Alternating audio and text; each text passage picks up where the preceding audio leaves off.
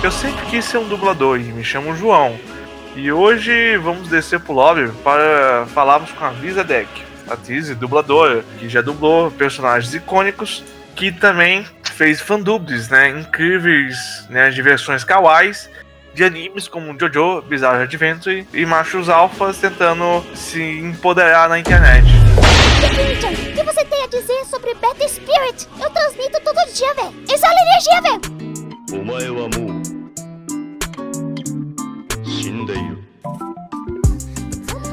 Oi, galera, tudo bem com vocês? Aqui é a Vizedek, a pessoa que faz as vozes tudo. Eu faço voz kawaii, eu faço voz de desenho, eu faço voz de um monte de coisas. Então você já deve ter me ouvido ou visto por aí, porque também eu tinha um hobby de aparecer na TV. Era um hobby mesmo, eu não ganhava muita coisa para isso não. Aí hoje em dia eu resolvi ficar só na voz. Então é bem capaz que você já tenha me ouvido em desenhos, filmes, séries, animes e joguinhos. Recentemente eu fiz Resident Evil Village. Ah, eu não sei coisas que lançaram que eu posso falar. Hum, bom, eu fiz a Miss Monday em One Piece, a Mumei em Cabaneira da Fortaleza de Ferro, e a Lápis em Grand Chase. E é isso aí. Então estamos aqui também com o Ale. E aí, galera?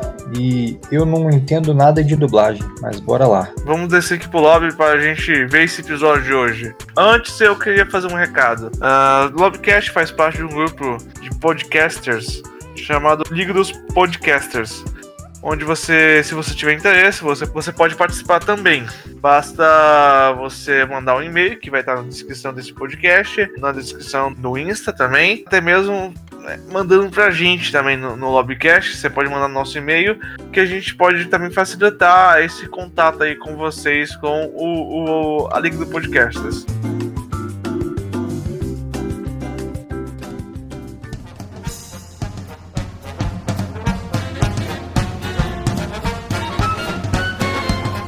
Que, assim, começou sua carreira? Como é que foi esse processo de tirar a TRT? Bom, eu sou uma criança dos anos 90, né? Então eu peguei a fase de ouro do Cartoon Network. Então eu sempre fui muito viciada, ligada em desenho e essas coisas. Eu sempre quis fazer, porque desde pequeno eu imitava o Cebolinha, lógico, tipo, minha voz dá muito certo para imitar o Cebolinha, porque é fina, leve, essas coisas. E eu sempre quis fazer trabalho com voz, mas eu não sabia como nem por onde. Aí eu entrei na faculdade e fiz um workshop de dublagem na faculdade de rádio e TV. Aí eu descobri que para ser dubladora eu precisaria ter o DRT de atriz. Eu precisaria ser primeiro atriz, depois eu penso em dublagem. Aí vai eu correr atrás de me profissionalizar na, na profissão de ator, né? E, e eu fiz Macunaíma, que é uma escola paga aqui em São Paulo. Me formei com muito custo, porque eu quase fui expulsa no primeiro semestre. Eu tenho problema para ficar depois do primeiro semestre em escolas de teatro. Se bem que não foi o primeiro semestre, foi o, o primeiro semestre de quando a gente montou peça. Então foi o terceiro semestre, na verdade. Conta como o primeiro semestre da, do avançado. É, eu tretei. Eu quase saí porque tretei. Quase não virei dubladora por causa de treta. Nossa, mas por quê? Que tipo de confusão que rolou aí? A história é meio longa. É uma história que envolve um semestre inteiro. É que assim, a gente ia montar uma peça e todo mundo ficou entusiasmado de montar uma peça indiana e tal, uma lenda indiana de uma princesa que enganou a morte e tal. E todo o curso de teatro, principalmente os cursos de teatro pagos, que são profissionalizantes, tem aquela galera que queria entrar na Malhação. Não sei se continua tendo, não sei se Malhação continua filmando essas coisas, mas sempre tem aqueles que queriam entrar na Globo. Antigamente, pelo menos era assim, 2010, na época, 2011 por aí. E era o caso dessa menina. E essa menina achava que ela tinha que ser principal em tudo e que todos deviam fazer tudo pra ela. Nossa, parece que, parece que a ator tem um ego meio inflado, né? Ah, cara, nem todos. É, é que essa pessoa em específico tinha um ego do tamanho de Júpiter. Aí ela atrapalhou todo o processo. Ela aperreou tanto a diretora que a diretora cedeu para ela o papel de protagonista. Beleza. Aí todo mundo ficou em volta dela, porque não em volta, sabe, mas fazendo a peça meio protagonista na tal. E eu, eu tava meio de saco cheio dessa menina. E ela, o processo inteiro, ela foi insuportável. Insuportável no nível ela trouxe maquiador no camarim no dia da peça e não era pra trazer ninguém de fora. Tipo, todo Caralho. ator lá na, na escola tem que cuidar da própria maquiagem, tem que cuidar do próprio figurino. Às vezes tem uma pessoa pra cuidar do figurino de todo mundo, mas nesse caso era primeiro semestre de peça. Tinha que cuidar do próprio figurino, tinha que cuidar da própria maquiagem e tal. Ela trouxe maquiador pra dentro. Ela fez um figurino completamente fora do esquema, assim, com. Nossa! Usou tecido que não tinha nada a ver, cores que não tinham nada a ver. Ela fez um negócio que, assim. da- da- ela tirou do. c****.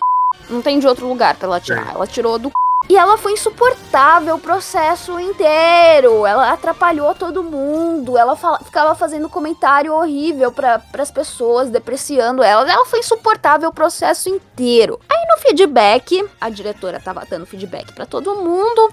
Aí não lembro o que, que a, a professora a diretora falou.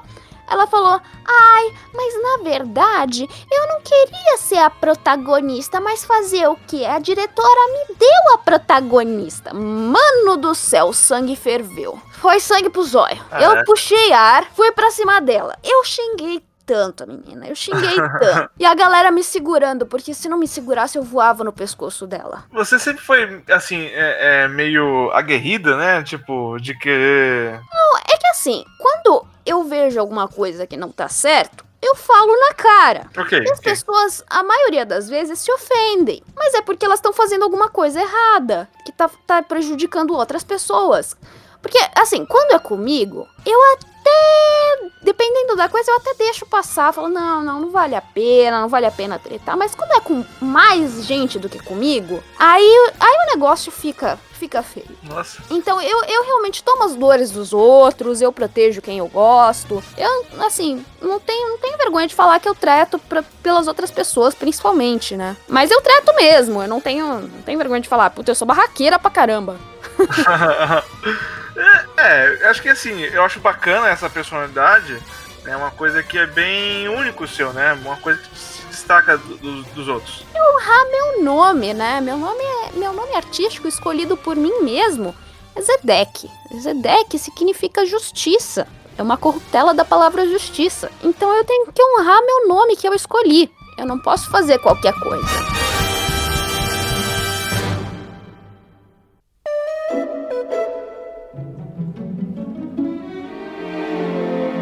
Tava vendo a live do, do Mitsubukai, eu vi que você nasceu em 90. 91. É, 91. E caraca, você é bem mais velha do que eu, tá ligado?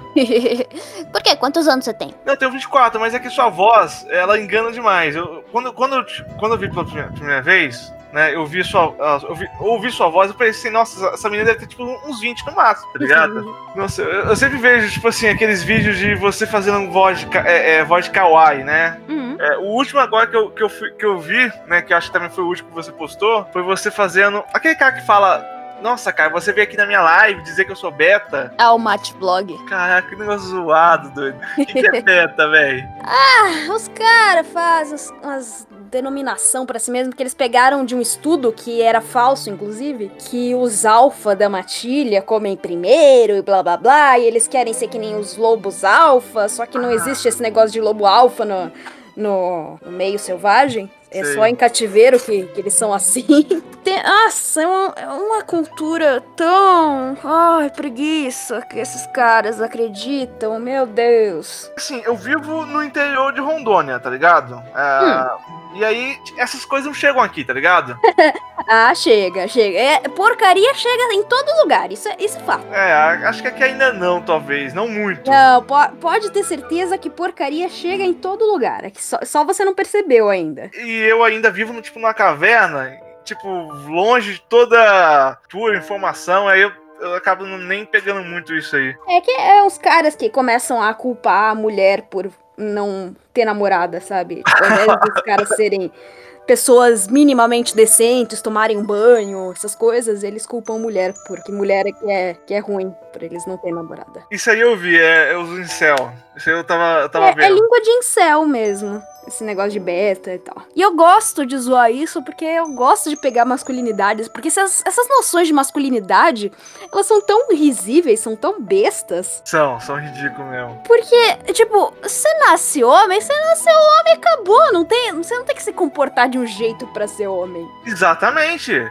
Né? Se, vo- se você tá confortável, se funciona pra você, pra você o jeito que você é, tá tudo bem. Não precisa ser diferente. É isso aí. Porque, tipo, todo mundo fica, ah, eu não, eu não sabia que você era mulher, blá blá blá. Mas por quê? Tipo, o que, que eu faço de diferente pra vocês não saberem que eu sou mulher? Tenho cabelo curto? É isso? Só por isso? Eu falo palavrão? É muito óbvio essas coisas. Eu nem respondo essa pergunta quando perguntam se eu sou homem ou mulher. Eu nem respondo porque. Às vezes eu respondo zoeira, sabe? Mas eu imagino, deve ficar. Deve ser meio chato, inconveniente. Eu, eu fico imaginando, se perguntasse pra mim se eu sou mulher ou homem, eu também ficaria meio chateado.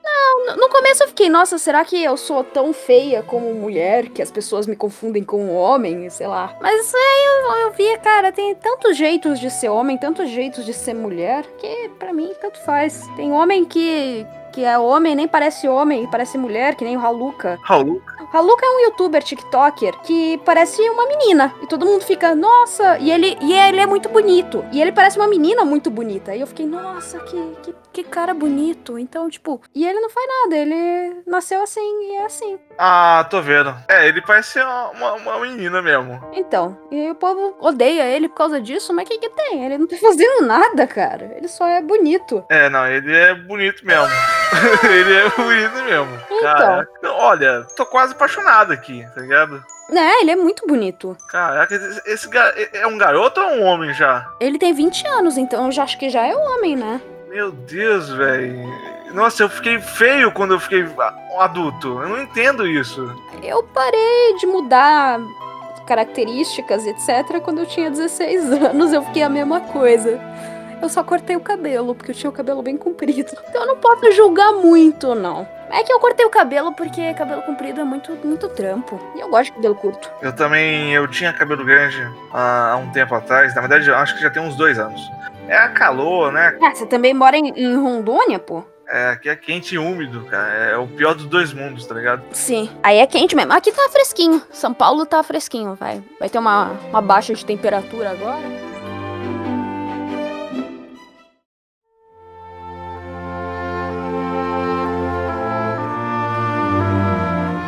Seu nome artístico deve significar muito pra você, né? Sim, eu escolhi, tem motivo, tem história, tem tudo por trás. Tem bastante coisa. É, você acabou de falar que Zedek é justiça em. em. que língua? Praia. Ah, mas você é judia mesmo? Sim, Mas de- toda sua família é judia? sim. a parte de mãe fugida do holocausto e a parte de pai fugida da- do regime de Ceausescu da Romênia. Caralho. Eu não, não fiquei. Eu não estudei muita história assim da, da parte da Segunda Guerra.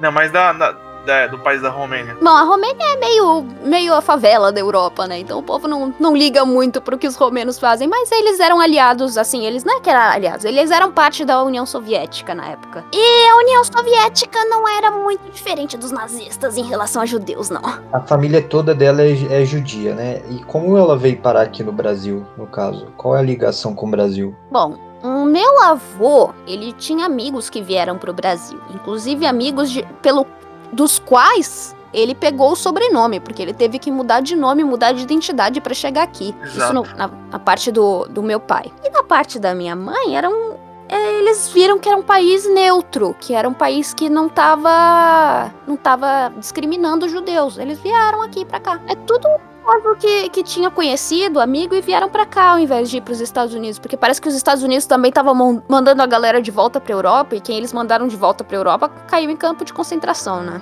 Então. Os, os americanos tem, até hoje em dia tem uns problemas aí com, com, a, com a KKK e tal. E aí talvez judeu Porque e. é uma sociedade muito racista. Assim, É. a base deles é muito racista. Eles não têm problema nenhum de falar da supremacia branca, essas coisas, e pessoas defendem a supremacia branca. Eles só entraram na guerra do, do lado dos aliados porque o Japão atacou eles. Senão, eu, eu não duvido nada que eles entrariam parte do eixo. Eles estavam eles estavam neutros até, até então pela, pela, pelas vantagens comerciais. Mas aí o Japão atacou eles, Pearl Harbor. Aí eles entraram contra o eixo, porque o Japão era aliado da Alemanha e da Itália, mas os Estados Unidos não era muito avesso a essas, essas ideologias. Interessante. Isso é um, é um ponto de vista que a gente não aprende na- nas escolas. É, é um negócio que tem que estudar um pouquinho mais a fundo. Mas também os Estados Unidos recebeu muito judeu durante a Segunda Guerra. Tem muito judeu lá, tanto que, que hoje em dia quem mais mais é, manda dinheiro para Israel é os Estados Unidos. Muita gente foi para os Estados Unidos e fez a vida lá. Talvez eles façam isso até para manter as aparências ou como uma forma de redenção, né? Hum, eu não acredito em redenção nem em aparências de nada. Eu acho que tem- sempre tem um interesse por trás. Sempre tem um interesse, principalmente comercial, militar. Complicado. Não, não existem países bons ou países maus. Existem interesses. É, acho que sim. Porque assim, às vezes o, o- a pessoa vai tipo, vender os seus bens, né? Sei lá, um quadro, alguma coisa, né? É, pertencente mais, mais ou menos à sua cultura, pra poder pagar, tipo, a passagem, pra ir pra tal lugar, pra, né, pra poder fugir. Acho que é mais ou menos por aí. Hum, esse vender é a palavra, mas tudo bem. Porque na, naquela época, assim, depende da, da época também. Se for mais em 32, essas coisas, os judeus ainda tinham um pouquinho de, de posse e tal, e conseguiam comprar, de fato. Mais pra frente, mais perto de 45, tudo que, que era dos judeus de valor era saqueado pelos nazistas. Então, comprar não é uma palavra que eu usaria. Desculpa, eu, eu tava referente aos países que acolheram os judeus, né? Eu tava falando mais, mais pra esse lado. Não, não, não bem dos nazistas com os judeus. Não, não, eu sei. É que, bom, os judeus não tinham muitas posses durante a solução final, né? Porque eles foram saqueados pelos nazistas. Então a maioria era fugido, mudava de identidade, ia pra outro país. Sim, tinha que mudar de sobrenome, né? Pra poder sobre- Sim. sobreviver. No caso do meu avô, ele na verdade ganhou um concurso dentro do batalhão dele. Ele era um violinista muito bom e ele ganhou um concurso de, de artes tocando violino. E aí o prêmio dele era escolher o que ele queria. Aí ele escolheu uma semana de férias, né? Só uma semana foi que ele veio pra cá. Caraca, velho. Uhum. Em Santa Bárbara, no interior de São Paulo, existe, né, um- um- uma colônia do- dos confederados que o pessoal comemora uma data, né? Uma época festiva Ah, confederados. esse negócio dos confederados aqui no Brasil é a mesma coisa que neonazista brasileiro. Não faz sentido algum. Não faz. Não faz. O cara vai lutar pelo quê? Supremacia parda? Tá ligado? Não, faz Pois sentido. é, mano. Pois é. Ainda mais que os confederados queriam perpetuar a escravidão. Exato. O Brasil foi o último a libertar os escravos. E a gente vê os, os efeitos disso até hoje. Sim. Meu bisavô era polonês. E a minha bisavó, que era bem rebelde na família, veio de família protestante e casou com ele. Depois de ter falado pra família dela na infância que queria ser freira. Ela quase matou os pais dela do coração duas vezes com decisões estranhas. Primeiro foi querer ser freira e depois casar com um judeu, se converter ao judaísmo. Uma coisa, eu sempre fico em dúvida, né? É, na minha opinião, né? O judeu é. Assim, é, é só uma pessoa, tipo, não é uma raça, é só uma religião. É uma etnia, é uma etno-religião. Uma etnia religião, então, assim, você. Pra ser judeu, você tem que ter, tipo, sangue judeu? Então não é só. Você é pode só- se converter sim, mas tem todo um processo para conversão. Aham. Mas tem também a etnia. Tem a etnia que tem problemas genéticos próprios, traços físicos próprios, essas coisas. Eu peguei uma pá desses problemas genéticos, eu não gosto disso. Eu acho que tem que ter mais miscigenação mesmo, é melhor. Que, que tipo de problemas ge- genéticos que o judeu tem? Ah, tem vários. Tem a doença de Gaucher, tem, tem uma forma de dislexia. Dislexia? Não. Tinha uma- um problema psiquiátrico que o Einstein tinha, que é também característico dos judeus daquela região. Tipo, da Alemanha, do leste europeu e tal. É, no meu caso também, talassemia, que eu herdei da minha avó. O que, que é talassemia? Talassemia é uma- um tipo de anemia que não tem cura, não tem tratamento, não tem nada. Ela só existe lá e acabou. Se ela fosse muito forte, eu ia ter que fazer transfusão de sangue. Mas ela tá fraquinha, não, não muda muita coisa na minha vida, não, não mexo com esporte, né? Então, é de boa.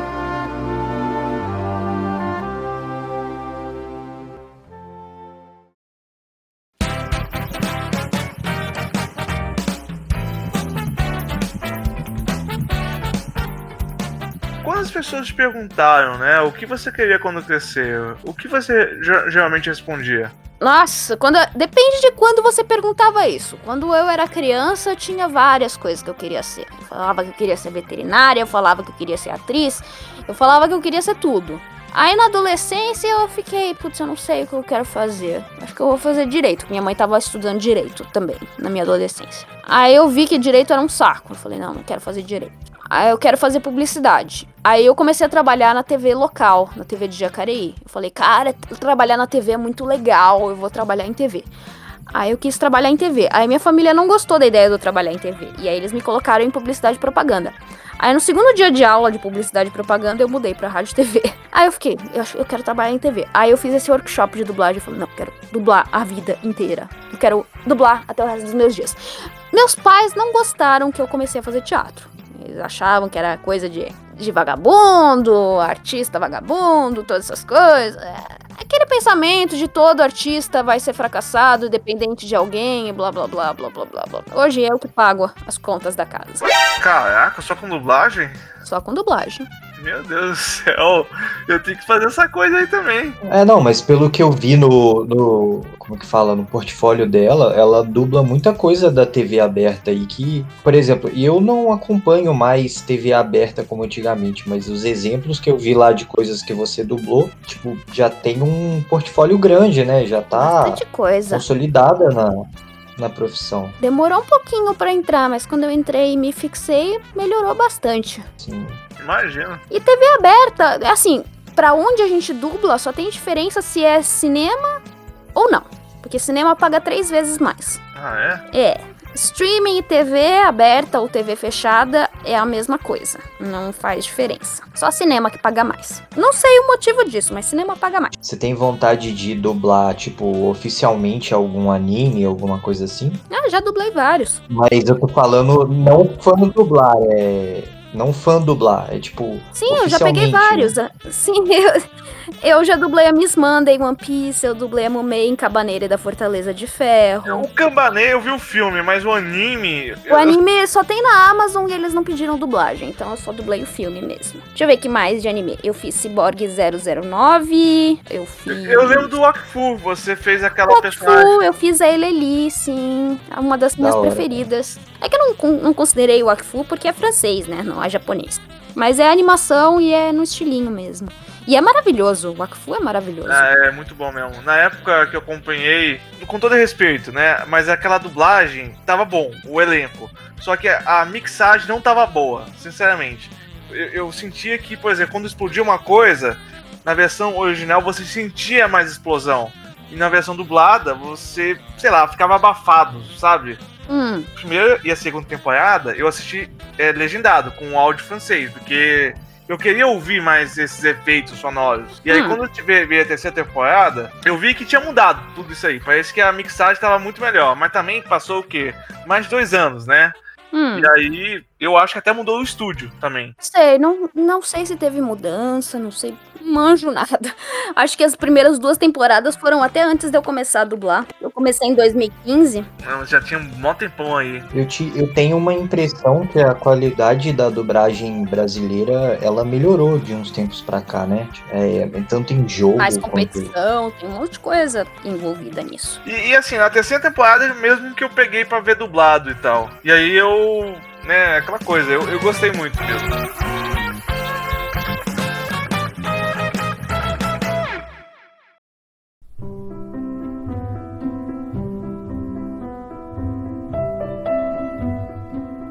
Mas assim, outros animes, assim, eu acho que você fez agora também o game do, do Resident Evil, né? Sim, Você é quem lá no Resident Evil? a Eveline e a Tundra. Ah, Só aqueles personagens, se não me engano, essa tal de Eveline é uma das filhas da, sei lá, daquela mulher lá gostosa? A não, não, a Eveline é a vilã do Resident Evil 7, que ela aparece num flashback no final do jogo. Ela é tipo, uma criancinha, mas ela é vilã do 7. Na verdade, se a gente tivesse dublado o 7, eu teria aparecido mais. É, sim. E ela também chegou a fazer algumas versões, né, de criança, tipo a criança, a versão criança do Sonic e tal. Sim, eu fiz a versão criança do Sonic, a versão criança do Broly. No trailer, eu fiz a versão criança do Bob Esponja, só no trailer. No filme de verdade, não. No filme de verdade, eles seriam criança de verdade. Eu sei que assim, quando fa fazem um trailer, né? Quando vão du- dublar um trailer, é, às vezes é muito, muito rápido. Então, assim, chama, né? Chama as pessoas. Só que depois, depois me- mesmo que vai confirmar é, é, a- o dublador pra tal personagem, né? É, depende tudo do cliente. O cliente pediu outra coisa, é outra coisa. E você já tá dublando aí há- há- desde quanto tempo? 15. Desde do- 2015? Eu sou recente. Não sou mais novata. Já passei os 5 anos. Eu não sou novata, mas eu sou recente.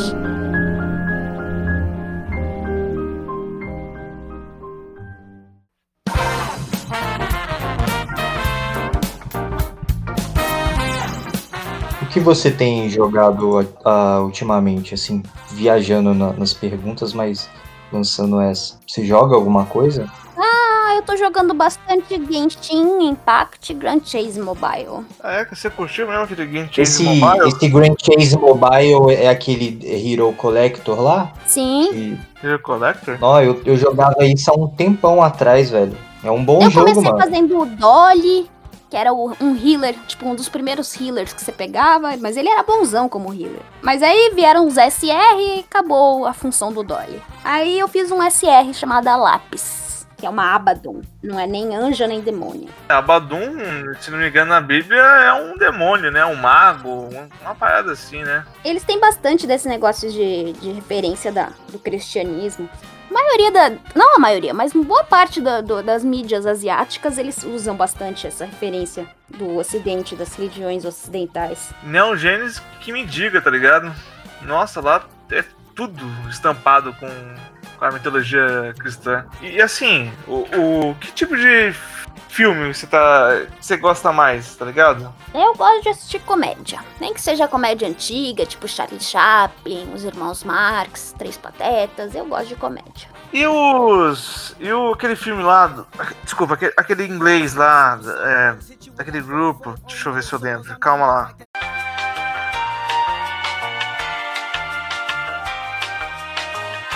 Ah, já viu A Vida de Brian? É, acho que é Monty Python, sim, Isso. adoro Monty Python. os Monty Python. Nossa, sempre esqueço o no- nome deles. Caraca, eu acho muito engraçado o Eu Monty gosto Python. muito deles. Fiz uma vez um curta baseado no, num do Monty Python, do Flying Circus, que ganhou primeiro lugar em várias coisas.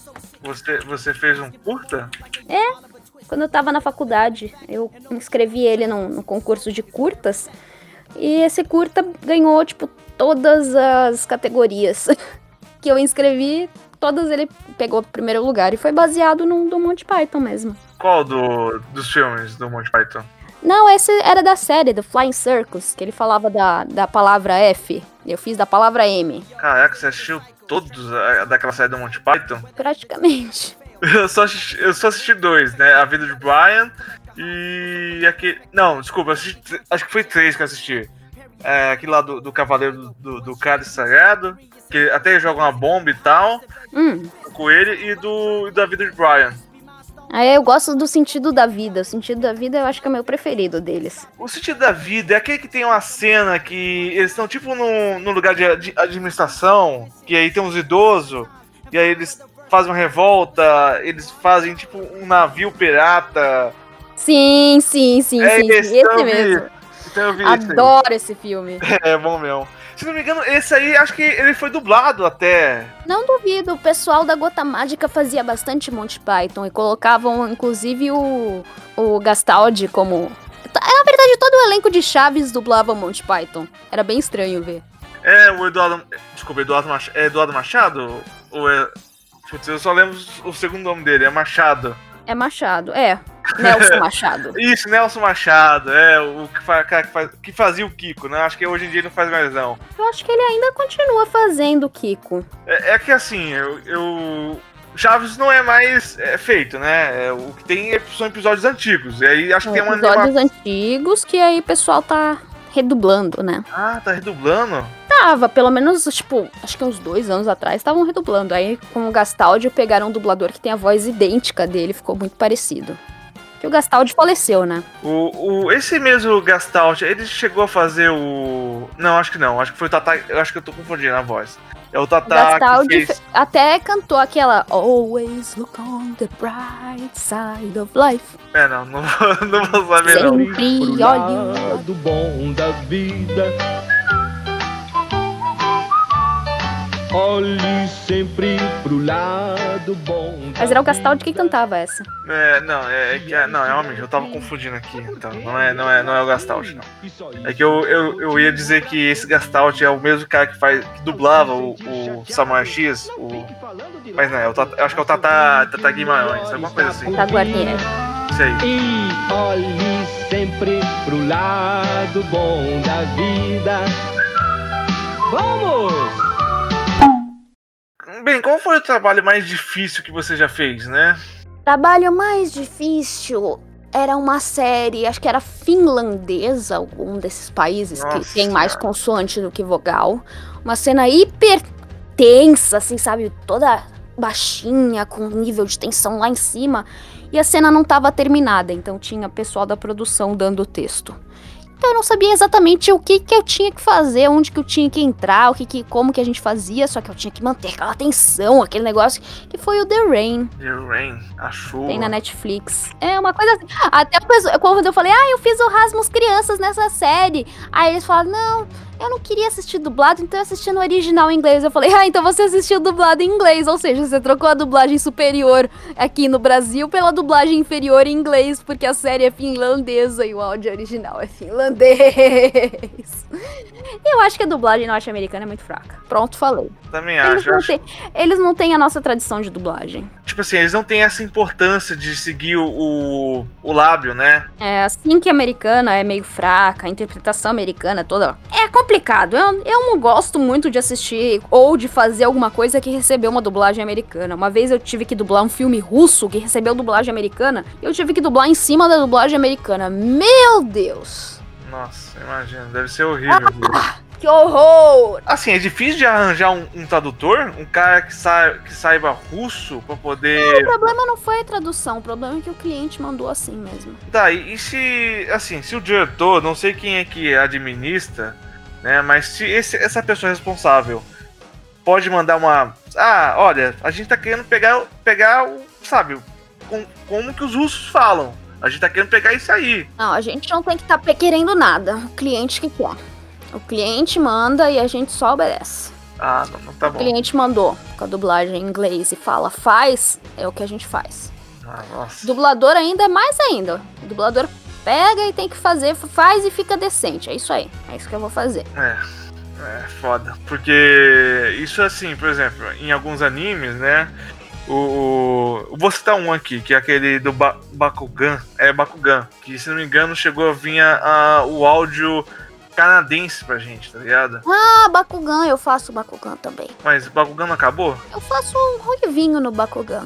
Calma aí, mas assim, hoje em dia ou a- a- ao tempo que ele passava? Hoje em dia, Mas, mas Bakugan não acabou não, gente? não, eu dublo Bakugan ainda. E inclusive ele vem com Ah. áudio em inglês também. Ah, não, tô vendo aqui, tem um outro Bakugan aqui.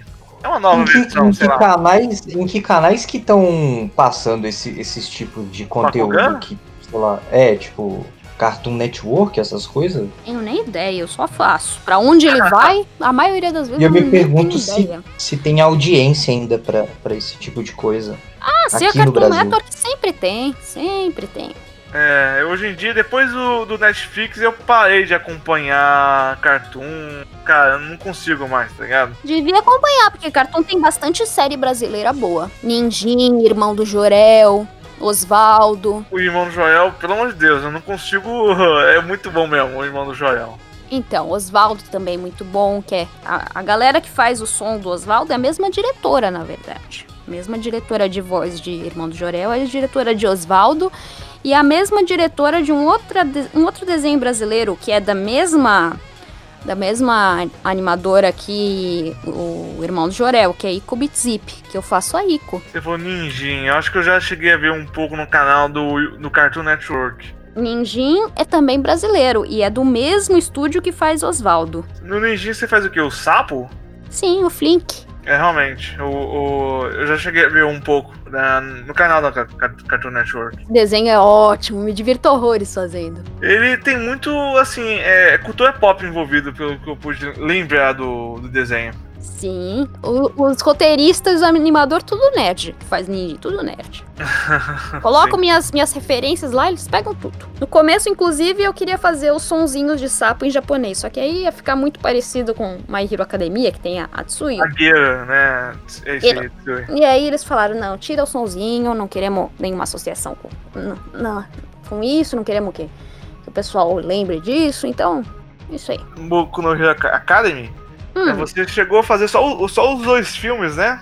sim, eu fiz os filmes. É, mas é aquela coisa, né? O, o filme saiu antes do, do anime, não foi? Foi. É, eu acho assim, é meio complicado essa questão, tipo assim, do filme sair antes do anime, né? Aconteceu isso com o, o- aquele, aquele anime lá, o. Esqueci o nome agora, meu Deus, é o. Aquele lá de jazz. Carole Tuesday. Não, Thu- Thursday não, porque esse eu, eu assisti, ele não tem filme. Cowboy Bebop, putz, Ah. Cowboy Bebop. Caralho, mencionar o jazz. Não, mas tem jazz no Cowboy Não, Bebop. não, tem, tem, tô ligado, mas tipo, porra, com, com referência só ao jazz, lembrar É, de não Cowboy ia saber Bebop, que era Cowboy Bebop. É, então, o Cowboy Bebop, ele, ele dublaram o filme, né? Hum. Tipo assim, e foi lançado o filme. E Hum. eu acho que é, é, teve uma, uma, uma, uma aceitação negativa pelo público. Assim, o público otaku eu acho que é um pouco difícil de lidar. Mas assim, e assim, por conta do filme, né? Não se teve o, o anime dublado, né? Nunca se teve. Você pode Hum. procurar, eu já pro- procurei. E sei lá, é uma coisa que eu não gostei, eu só quis, só quis dizer isso. Eu sempre prefiro que o anime saia antes e depois vem o filme, tá ligado? Ah, isso é uma questão de distribuidora, umas, umas, Umas treta que não vem pro meu lado. Eu só pego Sim, sim. o sim. texto, olho a imagem no, no monitor e grito na caixinha. É só isso que eu faço.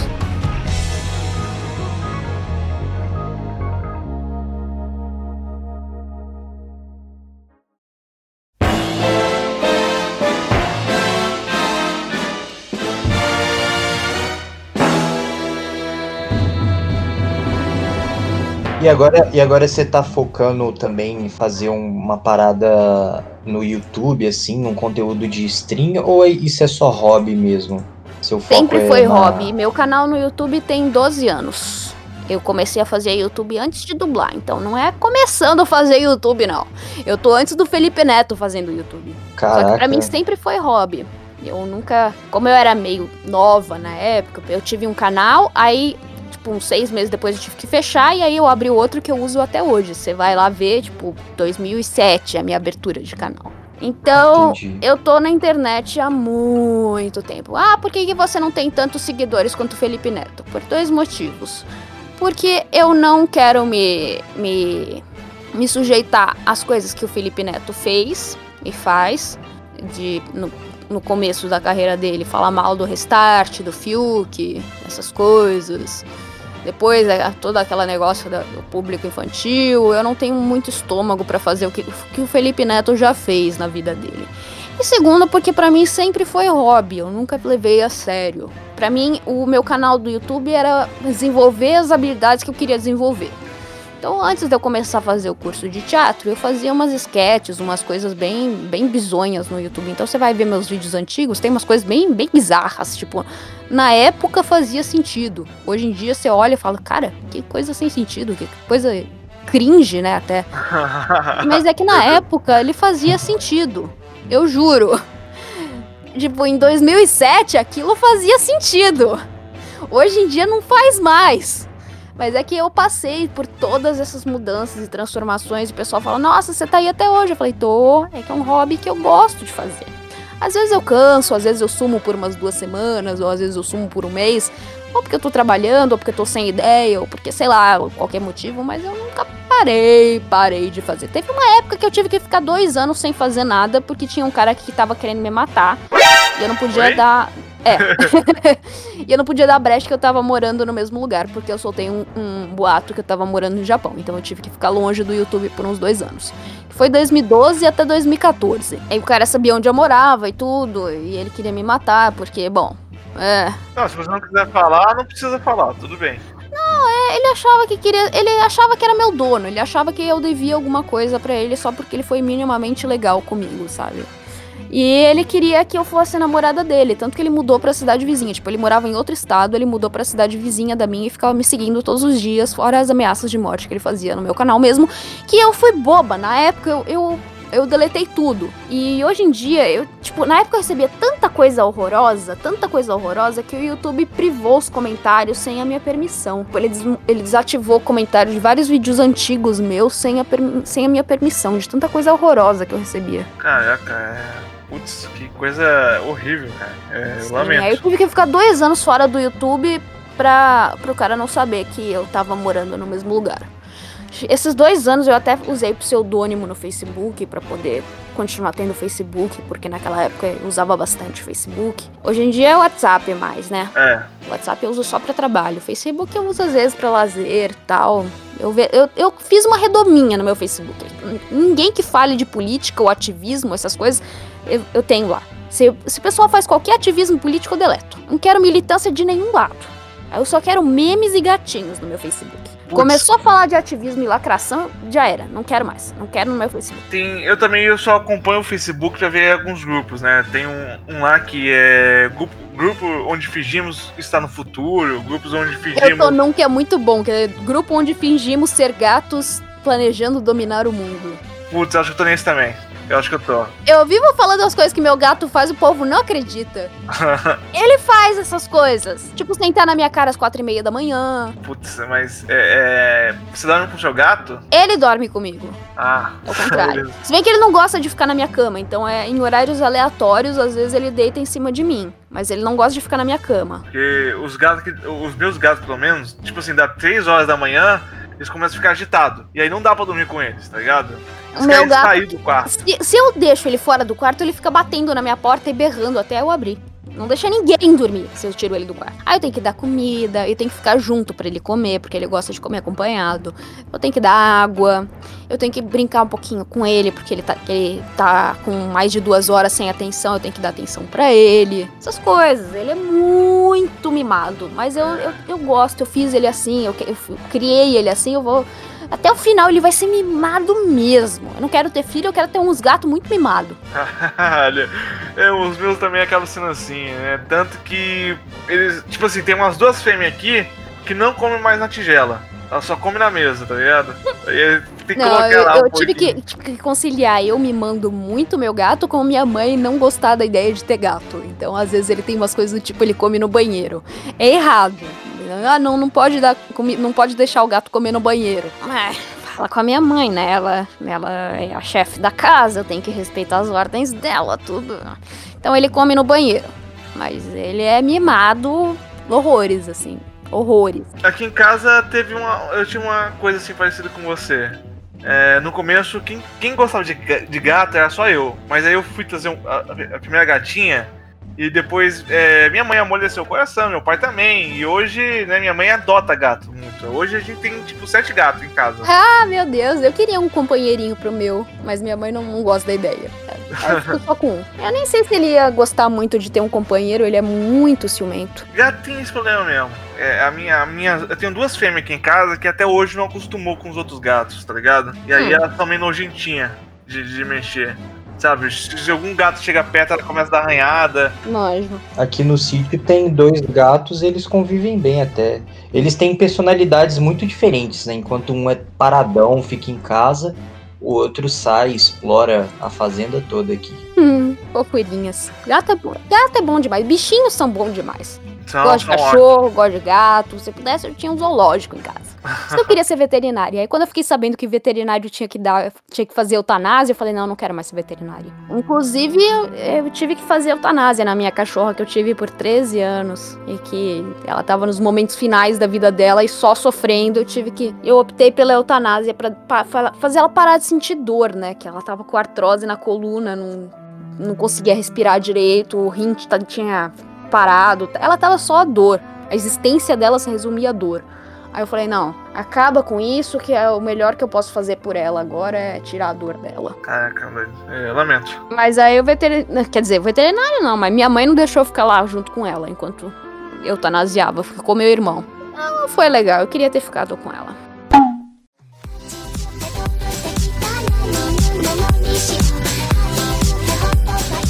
É, eu cheguei a acompanhar. É que assim, eu já cheguei a acompanhar você há muito tempo, né? E eu lembro que você fazia uns vídeos de. de- eu vou dizer assim, fã dublagem, porque eu não sei se é a dublagem oficial e tal. Do, do Lucas Spider. Era fã dublagem mesmo. É fã dublagem? É. Uhum. Do Lucas Sp- Spider. E, Assim, acho que foi esses vídeos que mais estouraram, né? é, no- pelo menos no começo. Hum. E hoje em dia você não encontra mais com muita facilidade. É que eu fui proibida de continuar fazendo. Ah, é? O próprio o O dono, próprio né? criador me proibiu de fazer. Ele deu strike no canal e falou que se eu não tirasse todos os vídeos do Lucas The Spider do meu canal, ele ia mandar excluir meu canal. E aí eu falei, tá bom, falei amém, porque eu não podia fazer nada, porque é dele. A única coisa que era minha era a voz e a adaptação, e no máximo a sonorização do episódio, o resto tudo era dele. Aí ninguém reclamou, eu falei, ó, eu mandei um anúncio, eu coloquei no canal, ó, eu- o Joshua não quer mais que eu faça. Ele mandou isso, isso, isso, ele colocou, deu strike no canal e ele falou que se eu continuasse fazendo, ele ia, ele ia fechar meu canal. Então, se vocês quiserem que eu continue fazendo, vai lá falar com ele. Ninguém falou, então ficou por isso mesmo, aí beleza. Aí recentemente eu vi que outro moleque faz dublagem do Lucas the Spider. Aí eu fiquei, ah, então a proibição é só pra mim mesmo, legal. Acho que foi, foi você que estourou, então você teve mais fama e sucesso, então eu acho tinha que, mais visualização que os dele, É, que os do Joshua. Tinha mais visualização que o original. Aí não foi legal, o Joshua não gostou e proibiu. é que a sua voz é, é muito fofinha mesmo, tá ligado? Você tem a. Quando você faz aquela versão é, kawaii e tal, é, é realmente. Sabe, faz a gente acreditar que é bem fofo. Com todo respeito, claro. É, de boa, de boa. É, é proposital. É tudo proposital. Sim, óbvio, né? Eu, assim, o, o- eu acho que hoje em dia, né? Os mais que vi- viralizou foi aquela, aquela, aquela fã dublagem que você fez em cima do, do Jojo. Nossa, esse viralizou internacionalmente. Aqui no Brasil não, não, não teve tanto, porque o pessoal não é tão ligado a Jojo. Mas lá fora, putz a Meu vida. céu, Eu amei. ganhei um ano de Reddit de graça por causa disso. É, Reddit é um fórum, não é? Pra quem não sabe, assim. É, Reddit é um fórum aberto de vários. É tipo um orcutão só as comunidades. Então, eu postei lá primeiro, até antes do que no meu YouTube. Então, por isso tem os vídeos que o pessoal posta em outros lugares com, com data de antes do meu próprio YouTube. Mas sou eu que faço mesmo. Eu postei primeiro no Reddit. Porque era conteúdo que não é em português, eu posto em, principalmente no Reddit. Aí o pessoal, assim, ficou louco. assim, Ficou. Putz, foi abaixo. O Reddit, eles me deram premium do Reddit por um ano por causa disso. Então eu fiquei um ano sem ver anúncio do Reddit. E, e o mais incrível, cara, você fez em japonês, doido. Em japonês. Não foi nem uma versão, sabe? É uma tradução ao português. É, eu fiz em japonês. Eu falo japonês, um pouco, pelo menos. Nossa, cara, isso é foda. Isso é foda. Você chega a auxiliar muito na- na- nas questões de traduções e tal. A tradução não é a gente que faz, a gente Ah, sabe sei. traduzido. Mas assim, você pode chegar a. Digamos assim, vou, dar um exemplo aqui em One Piece, né? Pelo que eu pude ver, você já e o Glauco já tem uma. é, é, Assim, já, já, já se conhece. Então, se, se você vê, ah, aquela cena tem tal interpretação, tá ligado? Porque você escutou o áudio em japonês. Isso, você tem essa, digamos assim, essa liberdade de opinar e tal ou não? Tenho. Tenho uma, uma, uma certa liberdade de adaptar falas. Interpretação é, é, é aquilo mesmo, é o que o original faz e acabou. Mas de adaptar a gente tem uma certa liberdade. Eu já corrigi coisa que, o tradu- que o tradutor fez errado, já, já fiz algumas coisinhas. E, e vem cá, quando você dublou assim no One Piece, veio japonês mesmo, né? Sim, veio em japonês. Ah, ainda bem, ufa. Nossa senhora, já, já pensou se aquele erro da 4Kids se repete? Não, Kids, não. Então, por ser o original em japonês, e a Toei que, que pediu, que aí colocaram a Carol Valença pra dublar. Que o pessoal queria o. o... O antigo, o Fábio. Desculpa, é, nossa, esqueci o nome dele. É, Eu não lembro quem que fazia. Eu lembro, Mas eu lembro. queriam ele. Ele faz, se eu não me engano, o Gohan. É muita gente pra eu lembrar. Muita Não, gente. sim, é Wagner Fagundes. Isso, queriam o Wagner. Aí o pessoal, não, a gente queria o antigo, a gente queria o antigo. Não, a Toei queria o mais parecido com o original possível. Aí colocaram a Carol, Carol Valença. E por ser o mais parecido com o original possível, me colocaram como Miss Monday. Que a versão antiga eles tiraram a piada da voz da Miss Monday, que a, a voz dela era mó, mó fininha, mó fofinha. Colocaram a versão For Kids, colocaram uma voz meio de velha. É, nossa, For Kids é foda. Faz esse negócio tudo diferente, tudo zoado. Mas assim, ah, eu tenho que admitir, quando eu vi o One Piece, mesmo na versão do For Kids, eu amei, tá ligado? Sério mesmo, eu amei, eu gostei muito. Porque, Ah, assim, eu amava For Kids porque trazia Pokémon antigamente. Mas eu mal sabia eu a- a- o açougue que é a For Kids. Não, é, a For Kids ela, ela faz um Frankenstein com, com o anime. É forte Nossa cena. senhora. É horroroso, é horroroso. Ainda bem que não existe mais a For Kids. Eu ia, eu ia surtar muito se eu dublasse com coisa da, da For Kids. Eu imagino, cara, é um negócio zoado mesmo, pra quem gosta ah, da, da obra original.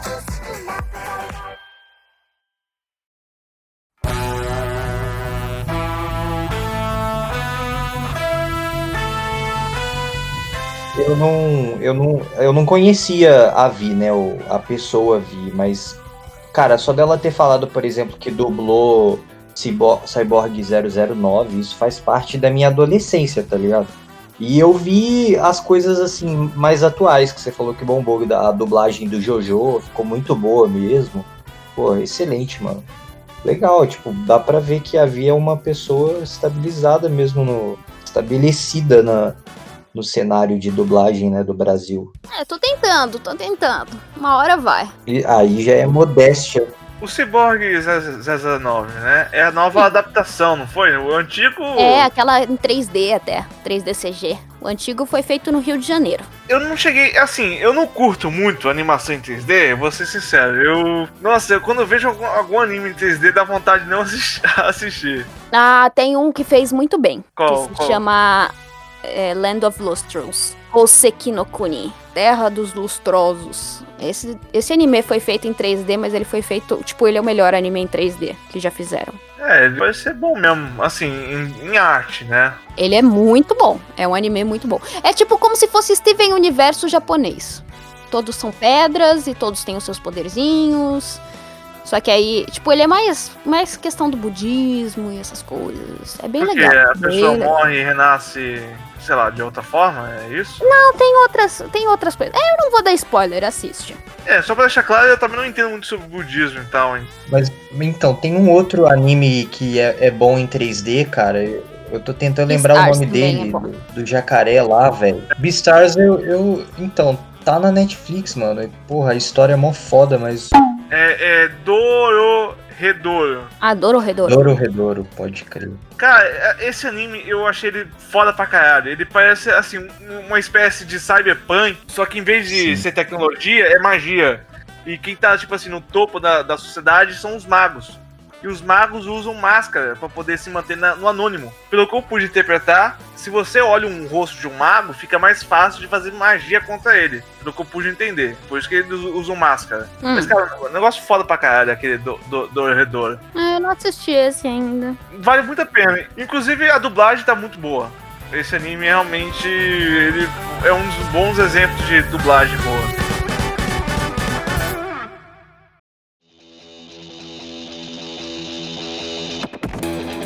Ô, ô, ô Vi, a profissão de du- dublador dá muito. dá dinheiro? Depende se você trabalha muito ou trabalha pouco. Porque não importa se você tá 80 anos dublando ou se você começou ontem, o que você vai ganhar por anel, que é a medida de tempo de dublagem, é a mesma coisa. Então, para você ganhar mais, você tem que trabalhar mais. Por isso que às vezes é, pode ser muito corrido, né? A, a profissão de. Né, a vida, do- o dia a dia do dublador. Mas tem. Tem, tem demanda, assim, pra, pra você, tipo, escolher o quanto você trabalha e pá? Não escolho nada. O que, o que me chamam, eu faço. Entendi. O cara lá tem o seu número, número e te liga. É, ele manda mensagem no WhatsApp. O estúdio tem meu número, manda mensagem no WhatsApp. Oi, você pode ir tal hora? Eu falo, posso. Aí marco na minha agenda. Aí se eu tenho outra escala marcada, ó, não posso esse horário, pode tal horário. Aí eles falam, pode, aí marca.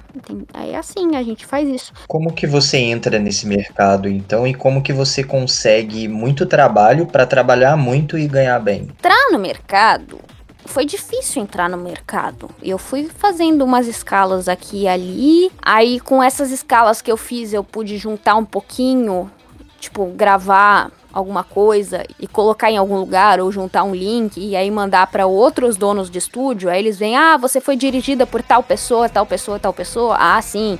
Aí eles começam a escalar, ou então eles te, te escalam para um teste. Aí foi um teste que eu precisei passar para eu começar a trabalhar de verdade de dublagem. Que é aí que eu falei, não, vou mudar para São Paulo, porque não, não- tô, não tô conseguindo viver se eu for viajar todo dia de Jacareí para São Paulo. Que foi do Alexa e Kate. Passei um teste da Vox Mundi e eles começaram a me escalar bastante. Aí eu tava praticamente todo dia na Vox Mundi. Aí eu mudei pra perto da Vox Mundi. Então até hoje eu moro perto da Vox Mundi. Porque assim, né? ah, os polos, né? Pelo menos eu acho que na época que você começava, era São Paulo, né? Capital, e Rio de Janeiro, capital, né? Uhum.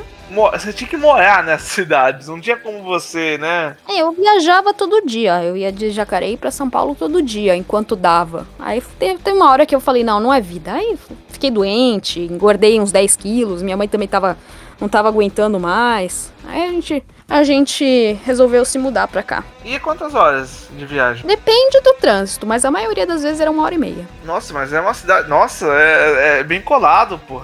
Eu pensei Sim. que era longe pra caraca. Não, mas uma hora e meia todo dia de ida e uma hora e meia de volta são três horas de viagem todo dia.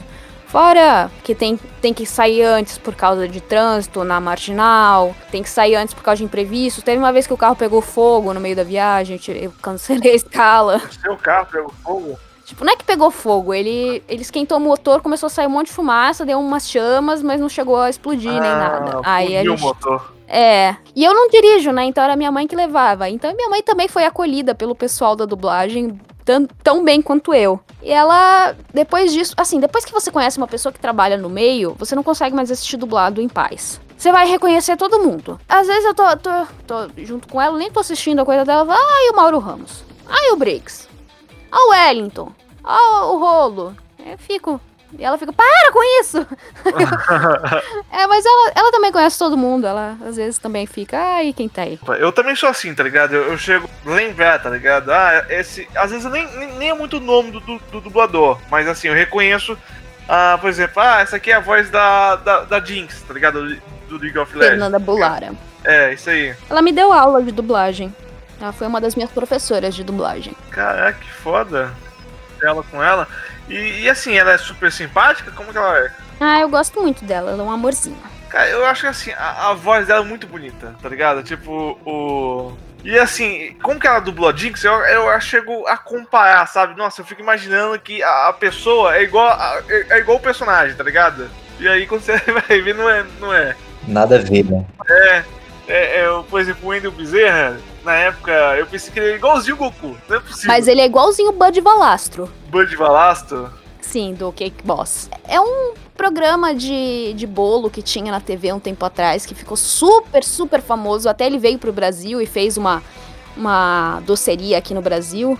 E aí o Wendel foi na, no lançamento da doceria do Bud aqui. Cara, eu acho que eu já vi. Eu vi um episódio que ele fez um bolo pro aniversário de cachorro, tá, tá ligado? Acho que eu vi Sim, aí é o assim. Wendel que faz a voz dele. E eles são muito parecidos. Não, ele é. Eu tô vendo aqui a imagem Aí eu dele. fico, da cara, como eles são parecidos. Muito, muito demais isso.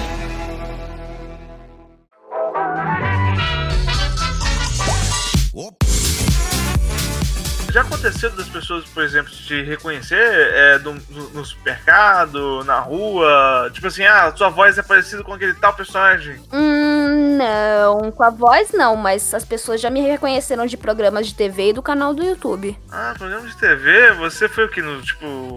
algum- tipo Nossa, lá, eu fiz tanta coisa na TV já. Eu- meu hobby era participar de programas de TV no passado. Tipo, antes de 2012, por aí, eu ia em programas de TV. De 2010, 2009 até 2012, foi um ano que na TV era muito fácil de entrar. Putz, caraca! E então meu hobby era fazer bagunça na TV. E às vezes o pessoal dos programas de TV mesmo me chamavam pra fazer bagunça. Então, até no programa da Eliana, eu fui naquele rola ou enrola. O pessoal achava que eu queria arranjar namorado naquilo. Eu queria pa- pagar minha viagem pro Japão que eu ia ter naquele ano. Caraca, e paga bem essa. eh, participar em TV? Olha, depende do programa. No rola ou enrola, eu fazia nada e ganhava bastante. eu só bagunçava, eu só. Olha aqui, um salário mínimo? Não, na época era bem mais que o salário mínimo. Nossa é- a gente tem que. Nossa, eu quero trabalhar na TV agora, pelo amor de Deus. Nossa senhora. E assim, eu fazia muita bagunça. E não pode ser tímido, né? Você tem que ser muito cara de pau. E eu fazia muita bagunça, muita mesmo. Pânico na TV, já participei também. Pânico não pagava tão bem, mas eu gostava deles. Mas me diz assim, como é que. É, é por você ser atriz que assim, faz esse caminho pra você ou você tinha contatos? Porque. Como é que rola esse rolê? Como é que é esse rolê de ser convidado pra participar de um programa de TV? Eu me formei atriz em 2014. Então nem atriz eu formada eu era. Eu fazia coisas no YouTube e em 2009 eu entrei no oitavo integrante do CQC.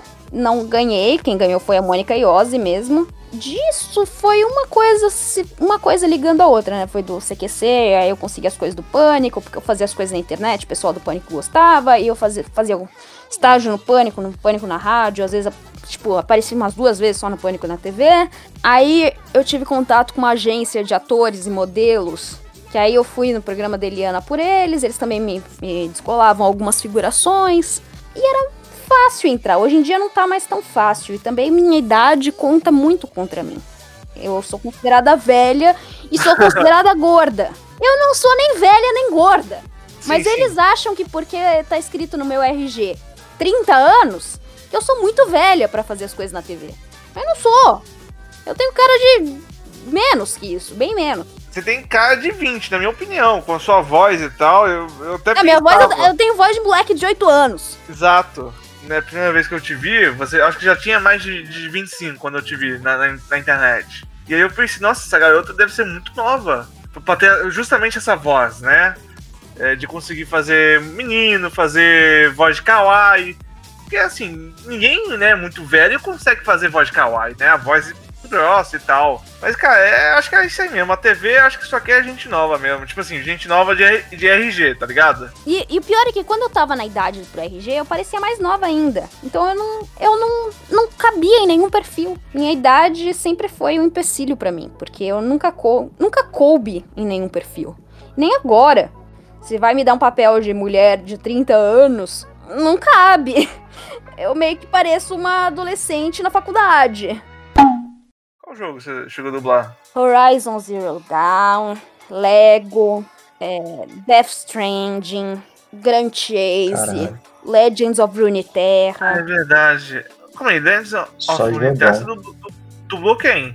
Eu tenho umas três cartas no Runeterra. Eu tenho uma pedinte Zaunita, É, é a das cartas, meu Deus. eu, eu, eu tenho uma fantasminha, eu tenho uma que é, é relativa com a Zoe. É, na sua experiência, qual que é mais difícil, né? Entre jogo, animes, animes e séries, né? Que dá pra dizer que é a mesma coisa. E, e, assim, filmes e, e- jogos. Qual é Entre o... as técnicas de dublagem, né? As técnicas de voz, que não é nem dublagem, são três técnicas diferentes que eu trabalho: voz original, dublagem e localização.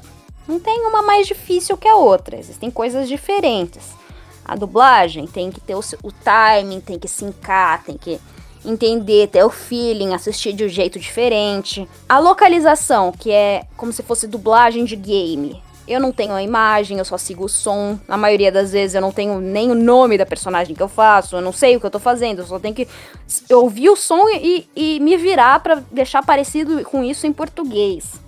E aí a voz original, eu às vezes tenho um briefing do personagem, eu construo ele junto com o diretor, com, os- com o diretor de voz, com o diretor de animação. Às vezes o diretor de animação tá junto, ele. ele com o Ico Beat Zip, por exemplo, o diretor de animação tava junto e ele pegava alguns momentos de expressões faciais que eu fazia ou de poses no, no corpo, porque eu me mexo bastante fazendo as coisas. E ele desenhava e usava como referência para ele fazer a animação. Então são três técnicas diferentes que cada uma tem sua dificuldade, cada uma tem sua vantagem. Não, não tem como comparar elas. Até o pagamento entre elas é diferente. Se classifica tudo no trabalho de voz. Que ainda no trabalho de voz tem a locução publicitária, tem a narração esportiva, que essas eu não faço, na verdade. Eu faço só as, as que, que precisa do DRT de atriz, do DRT de radialista. Apesar de eu ter, eu não uso muito. São coisas diferentes, né? Essa localização soa como se fosse algo que perder, fizesse perder bastante da, da informação necessária para você conseguir interpretar com excelência, Hum. assim, né? Que nem o Death Stranding. Death Stranding foi um negócio que o pessoal até hoje me odeia por causa disso. Mas eu não tive culpa. Death Stranding foi um projeto que eu não sabia o nome do projeto, eu não sabia o nome do personagem, eu não sabia quem era a personagem, eu não sabia o que ela fazia, eu não sabia absolutamente nada. Eu só tinha o som dela. Fiz do jeito que eu ouvi, eu fiz. Eu vi que ela tinha um, um sotaque asiático muito forte do inglês, né? Eu vi que ela tinha um impedimento na fala, então eu repliquei esse impedimento da fala. Só não repliquei o sotaque asiático porque o diretor falou que não, não via necessidade, porque não tinha uma localização geográfica no jogo. Depois eu descobri que essa personagem foi interpretada por uma amiga do Kojima, que ele simplesmente quis colocar por uma dívida de bunda, provavelmente. E ela nunca tinha trabalhado como atriz antes. E ela falava mal pra inferno. E eu só tinha o áudio dela de referência. E eu não sabia nada sobre a personagem. Então eu, eu imaginei que fazia parte da trama ela ter esse impedimento de fala. Não imaginei que era uma dívida de bunda do Kojima com a, com a mulher. Porque a gente nunca imagina isso. A gente imagina que, pô, um, um projeto do, do sigilo que esse projeto tem deve ter só os artistas mais topzera do mercado de, de localização ever. Não, é dívida de bunda do autor. E o que, que é dívida de bunda? Ela, ela, ela, ela fez teste do sofá com ele, vamos dizer assim. Nossa, mas você deixou pior agora. Você não sabe o que é teste do sofá? Eu, eu sei, mas eu acho que aqui não é muito. É muito adulto pra falar isso. Não tem outra, outra, outra explicação. Tipo, ela era amiga do Kojima, ele resolveu alguma coisa pra colocar ela no jogo, porque ninguém sabe. Ela era modelo e no Japão modelo e Seiyu tem alguma conexão, porque os dois são em agência e, e ele colocou ela por algum motivo que não sei qual. E ela tem, a além do impedimento da fala no inglês e no japonês, ela fala inglês muito mal. Então a única coisa que a gente pode concluir é que o Kojima tem uma dívida de bunda com ela. E assim, o Death Stranding, né? Ele ficou conhecido com aquele simulador de correio. É, simulador de correio. É, você chegou a jogar o Death Stranding? Não, eu só jogo coisas do PC e mesmo assim eu jogo a maioria que são gratuitos, né? Porque eu sou pobre. Apesar de eu viver bem, jogar joguinhos pagos, assim, a não ser que seja um lançamento muito que eu queira muito, tipo, por exemplo, o Tentem foi, tem? É, Tentem é como se fosse o substituto de Pokémon, porque, longa história, eu me decepcionei com a franquia e fui procurar outras alternativas. Eu achei Tentem, achei legal, mas no final eles demoram tanto pra lançar conteúdo novo que eu meio que desanimei. Eu não, não gasto muito dinheiro com o jogo porque não é muito minha prioridade, né? Se eu posso jogar de graça as coisas, eu não gasto dinheiro com o jogo. Não que eu pirateie, mas eu prefiro os free, né? Tipo Genshin, Grand Chase, essas coisas. Eu sempre vejo um proble- problema nesses jogos gratuitos, né? Às vezes você gasta mais dinheiro no jogo que é gratuito do que você só comprando um jogo, é, um jogo pago. Se eu vejo que vale a pena gastar, eu gasto. Eu não tenho problema. Eu sou golfinho mesmo em, em gacha. Mas eu, É eu tenho que ver que é. vale muito a pena. Golfinho é aquele, que- aquele jogador que até gasta dinheiro, mas não é tanto que nem os baleia, né? Que os baleia gastam tipo mil, dois mil. E querem pegar um personagem e eles são fãs daquele personagem, então eles gastam muito dinheiro pra pegar esse personagem. Eu sou um golfinho, eu pego só o mínimo pra, pra dar uma forcinha pra, pra empresa, pra falar que eu tô gostando do conteúdo. Eu, eu sou um golfinho. Então, se o jogo vale a pena mesmo e os preços dele não são tão absurdos, eu pago. No Genshin tem a benção da lua, né? Que é 30 reais por um mês que você ganha as coisas. Eu, eu compro, acho razoável. É um plano de assinatura. É como se fosse uma assinatura pra você ganhar as, gem as gemas do gacha. O Grand, o Grand Chase Mobile é um jogo que você consegue jogar sem gastar grana nenhuma e, tipo, conseguir tudo praticamente lá. E é, e tem uma boa experiência. É que o Grand Chase, eu acho as coisas do Grand Chase muito caras. Provavelmente por causa do dólar. Mas é que Grand Chase eu acho muito caro. O Genshin eu acho mais barato. O Genshin eu, eu acho que é mais viável pra mim. Eu acho mais acessível. O Grand Chase eu não tenho coragem de gastar nas coisas do Grand Chase, não. Muito caro. Não, mas eu falo assim, não, o Grand Chase, ele. O mobile que eu tô falando, o Hero Sim, Collector. é o mobile também. ele falando. passa. Ele, ele passa a sensação que você não precisa gastar, porque você com, eventualmente, sem esperar muito, você consegue as coisas que você quer. Sim, Porque esse- esses são os fatores que eles usam, né? cortar tempo, né?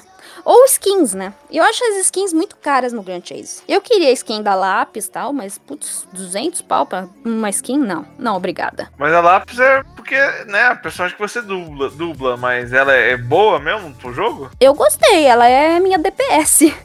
Eu uso dois guerreiros que, que eu buildei como tanques, porque os tanques não dão muito dano, então eu uso o guerreiro. E uso ela, e um healer pra ela. né?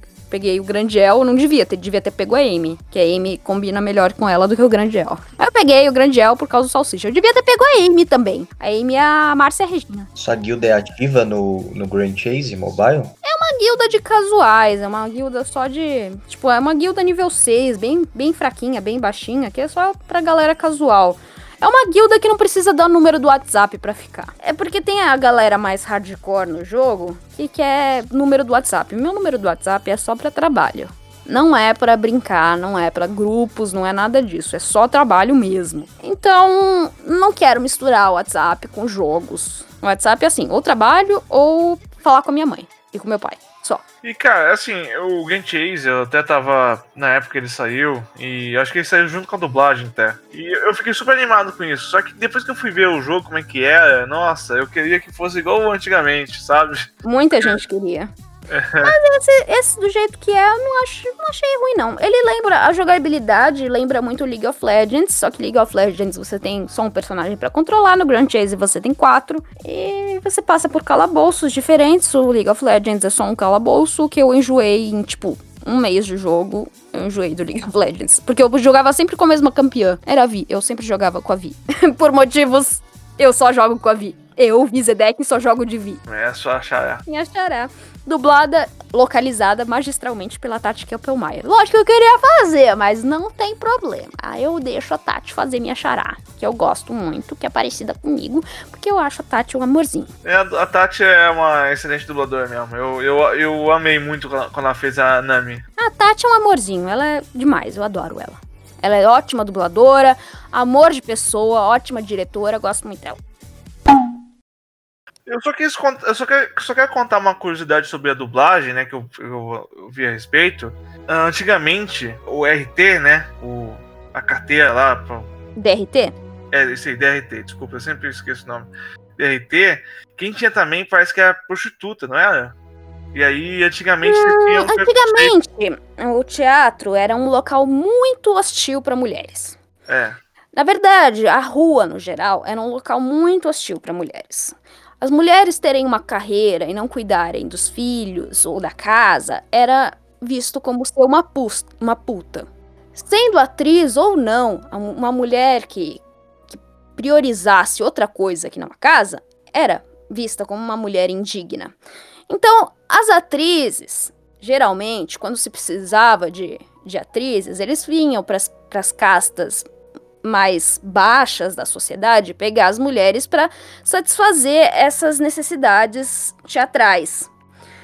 Por isso que antigamente o pessoal via, e até hoje em dia, porque eu, eu senti muita resistência em entrar no, no mundo artístico, eles veem as atrizes como puta. Mas é uma questão de, de sexo mesmo, é uma questão de, de histórica de não deixar mulheres saírem de casa e, e, e entrar numa parte da sociologia que fala que a gente é oprimida pela biologia e todo esse tipo de coisa. E eu não tô afim de entrar porque eu não tô afim de discutir isso. E o povo me, me cancelar por X ou Y motivos. Ah. É, a coisa é essa, o pessoal via a atriz como puta porque qualquer coisa que a mulher fizesse fora de casa era visto como puta. E porque eles pegavam mesmo as prostitutas pra atuarem porque as mulheres não podiam. As mulheres decentes, as mulheres de casa, do lar, as pra casar, não podiam. Sim, sim. É, é, esse realmente era um hábito é, no Brasil até hoje em dia, às vezes, acho que acontece, né? Em algumas famílias, assim, tra- tradicionais cristãs. Minha família não é nem cristã e eu tive esse problema. Questão mundial, né? No mundo isso. Não, eu acho que talvez os países europeus, como, sei lá, Inglaterra, Suécia, eu acho que, eu acho que esse lado, né, na, na, na sociedade deles, deve ser mais, mais assim, mais ah, de- desenvolvido, né? Porque, assim, pra, pra- Depende, porque também teve todo esse tipo de coisa. Eles passaram só por outros, outros processos históricos que a gente. A gente passou por processos históricos diferentes e os direitos das mulheres aqui no Brasil é muito ru- são muito ruins, são muito, muito antiquados. Putz, é, é muito atrasado aqui. Até foi dito que o Brasil é um dos piores países do mundo pra ser uma mulher. Aí todo mundo ficou re- revoltadíssimo. Como assim? E a Arábia Saudita, que a mulher não pode nem dirigir? E a Índia? Pois é, na Arábia Saudita e na Índia também são lugares horrorosos pra se nascer São. mulher. Isso não significa que o Brasil seja um lugar bom pra se nascer mulher. O Exatamente. Brasil é uma bosta pra se nascer mulher, mas a existência de lugares piores não tira o mérito do Brasil ser um lixo pra se nascer mulher. お前はもう死んでいる Queria agradecer aí a oportunidade. Eu acho que foi muito, foi muito interessante a- as informações que eu aprendi com a Via aí, né? A vida dela também pa- parece que é uma jornada bem interessante aí, a questão dela ser judia e ah, o debate, né, da mulher aqui foi, foi bem enriquecedor. Obrigado aí pela oportunidade. É isso aí, obrigada. Obrigada pelo convite. Não, obrigado, Vi. Desculpa, desculpa mais uma vez por eu, eu, eu, eu atrasar o nosso encontro e tal. Desculpa, tá bom? Ah, tudo bem, acontece. Vi, muito obrigado por, por, por você ter aceitado esse convite. Eu fico, porra, muito feliz. Muito contente mesmo. Eu gosto muito de dublagem, né? É, eu até penso em um dia ser dublador, mas aí eu, né, eu tenho que fazer teatro, eu tenho que fazer um curso de dublagem, eu tenho que morar no Rio, em São Paulo. E aí, putz, isso né, é muito plano, é muito plane, plane- planejamento. Ah, e aí eu, eu, eu, fico, eu admiro muito essa profissão. E aí você fazendo aquelas. aquelas aqueles. Putz, aquela, aquelas fan dublagens de Jojo. Olha, esse aqui, ali, o último que ela lançou, que é o. Que é o cara falando sobre beta. Eu não, eu não sei muito bem sobre esse sistema, mas é um cara falando sobre beta. E ele se sentiu meio ofendido quando alguém chamou ele de beta. Sabe? A masculinidade dele Ah, eu acho que eu, eu acho que eu vi um bagulho Meu desse. negócio foi zoar o chilique, não foi Ah, sim. ter juízo de valor do alfa e do beta, até porque eu tenho uma preguiça dessa cultura, eu tenho uma preguiça. Pra mim, assim, é- o engraçado foi o chilique. Entendo. Se Eu- tem cara grande, musculoso, berrando e dentro do chilique, eu vou colocar minha voz nele. cara, O cara era grande, musculoso e tava dando chilique, é, é isso aí que eu vou fazer. Ele deu strike no meu canal até. cara, Caraca. Mas depois eu expliquei pra ele, cara, eu não, eu não quis te ofender, eu, quis- eu- eu só vi que você é grande, você é musculoso, você tem uma voz grossa pra caramba e você tava puto. É só isso que eu vi. E aí eu fiz porque eu achei que ia ficar muito engraçado com todas essas, essas características. né, não foi pessoal. Não. Aí ele entendeu e deu risada comigo. Ah, que bom. Putz, ainda bem que deu tudo certo no final. Então, minha gente, é isso aí. A gente vai terminar o episódio por aqui. É, se você gostou e quer nos apoiar, você pode mandar no, no, no Pix. É, isso tá pra decidir ainda. E é o seguinte, cara. é, divulga, cara. Putz, essa é a melhor, maneira nesse momento de poder ajudar a gente. É, divulgar. E todo o valor em quantia de dinheiro que mandar pra gente, a gente vai usar isso aí pra melhorar nosso equipamento. Mas é, é, o que nós precisamos muito mais nesse momento é divulgação mesmo. Então, se você puder nos ajudar só com isso, nossa, isso ajuda pra cacete. É, e muito obrigado por assistir esse episódio até aqui. E valeu! Vamos dar o fora daqui, Catherine. Este lugar me dá nojo.